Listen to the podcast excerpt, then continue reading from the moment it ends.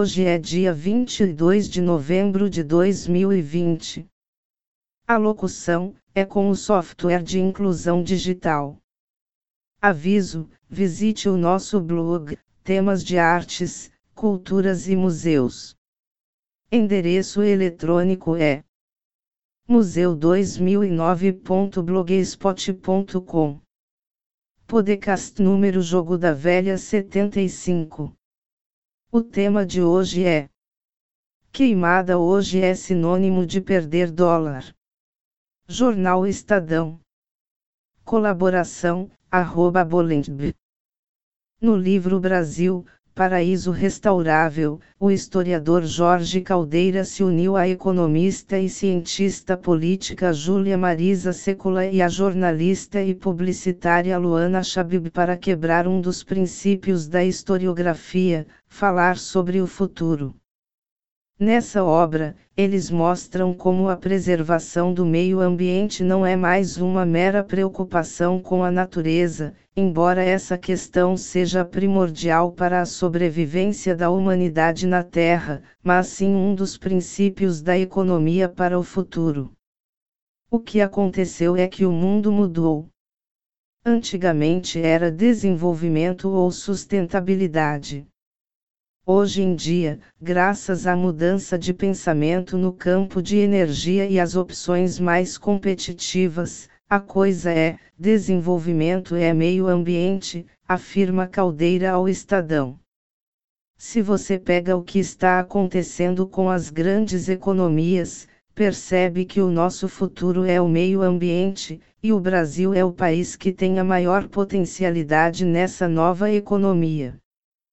Para demonstrar o ponto defendido no livro, Caldeira assina um artigo para o Aliás, que pode ser lido a seguir.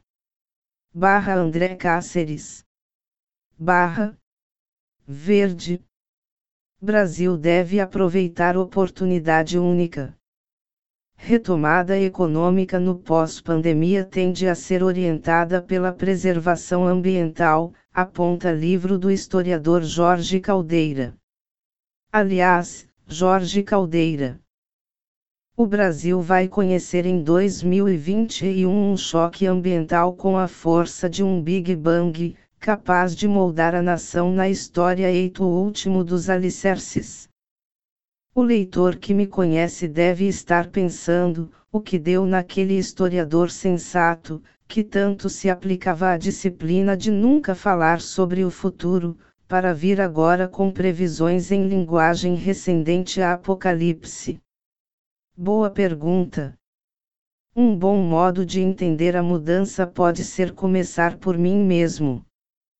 Um ano atrás começava um livro que, no projeto, deveria tratar dos conceitos inovadores trazidos pela questão ambiental. Era uma pretensão intelectual suave, na medida em que falaria mais do longo prazo, daquilo que poderia vir em décadas. Formei uma equipe com pessoas mais jovens, a economista e cientista política Júlia Marisa Scola, curitibana, 27, alfabetizada em mandarim e em inglês na China, colegial na Alemanha, faculdade CM Londres, profissionalizada em bancos de investimento e a caminho desse Stanford, e a Luana Chabib, pantaneira de Corumbá, 33, repórter, MBA em Marketing na FGV. Em outubro de 2019 descobrimos gráficos produzidos pela Bloomberg New Energy Finance. Os gráficos, filhos da era Big Data, são construídos basicamente com uma seção histórica, que acompanha a evolução das fatias de mercado das diversas fontes de energia em muitos países, e uma seção projetiva, que indica mudanças baseadas na evolução de custos relativos desconsiderando subsídios. A tendência de quase todos os países é a mesma, por um fenômeno universal, as energias renováveis, especialmente solar e eólica, são cada vez mais competitivas, expulsando do mercado os combustíveis fósseis com base em preços e eficiência. Essa tendência permite marcar a data em que cada economia teria as fontes renováveis dominando mais da metade do mercado de energia elétrica. Tal marcação de um propósito ambiental como guia é a base desse um novo modo de encarar desenvolvimento.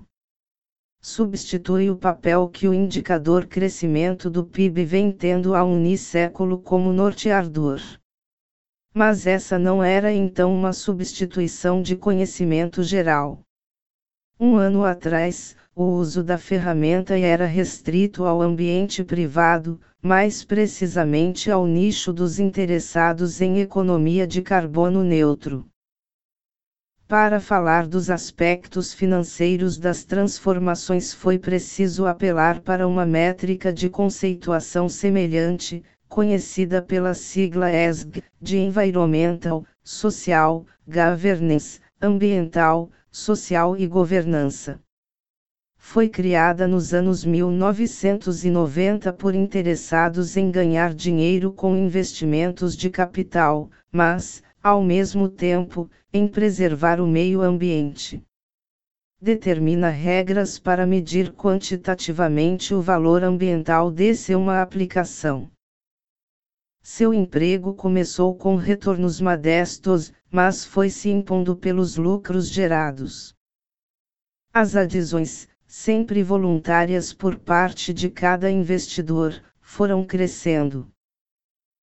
No que se refere a governos, o primeiro a transformar as métricas de data para carbono neutro e de avaliação ambiental qualitativa em norteadores de planejamento estratégico foi o da União Europeia, em dezembro de 2019. Foi um salto monumental no sentido de firmar a combinação como propósito central de uma grande economia. Com o impacto da Covid-19, toda a equação entre um longo prazo de equilíbrio ambiental e a vida econômica presente foi sacudida em escala planetária. Uma hipótese corrente no início da pandemia era a de que a recessão violenta poderia romper a tendência de mudança na direção de uma nova economia, gerar uma vitória dos combustíveis fósseis e dos investimentos financeiros tradicionais. Mas o livro, Brasil, Paraíso Restaurável traz os dados que apontam na direção contrária. Em maio de 2020, a União Europeia fez uma aposta do tipo Alien. Atrelou o plano de recuperação econômica a metas ambientais. São 2 trilhões de euros, que só podem ser liberados para empresas que se comprometam com uma economia de carbono neutro CM 2050. Quer dinheiro? Pague com ambiente. A ação estatal da maior economia do planeta se tornou forte indutor da mudança. No mundo dos ativos acontecia aceleração paralela. Os investidores de risco, inicialmente assustados com as quedas das bolsas, não demoraram a descobrir que os fundos ESG estavam tendo um desempenho bem melhor que os demais, algo que se relaciona a ativos típicos da nova economia, aquela que liga desenvolvimento econômico a propósitos ambientais. Ações da Tesla, em poucos meses, passaram a valer mais que as da Ford, General Motors e Toyota somadas. Empresas de energia renovável chegaram a valer mais que a Exxon. No mercado de energia foi o mesmo processo.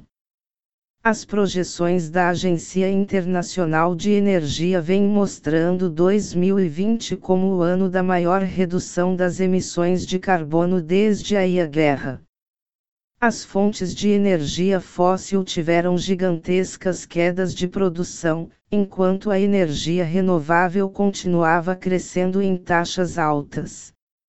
Assim, 2020 pode ser o primeiro ano, desde o início do século XIX, no qual o carvão mineral não seria a principal fonte de energia da economia mundial.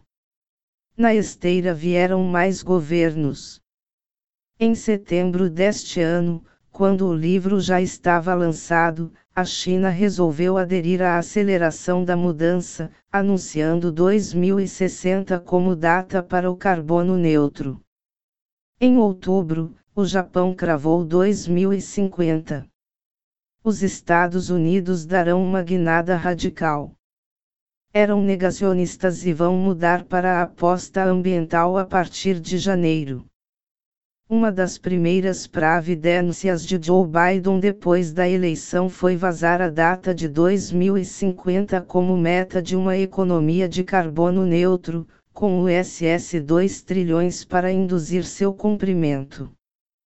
Para resumir, em menos de um ano a economia que organiza o desenvolvimento a partir do ambiente equilibrado deixa de ser nicho, para se tornar objetivo central das quatro maiores economias do planeta, todas empregando a força de seus governos para acelerar as mudanças que nasceram das empresas inovadoras. Quanto dinheiro está envolvido nessa mudança? Calcula-se que em torno de 45 trilhões de dólares, públicos e privados, são atualmente geridos com alguma forma de cláusula ambiental para liberação, suave ou estrita. E o Brasil? Firmou-se como negacionista convicto, nação que duvidava da existência de problemas ambientais.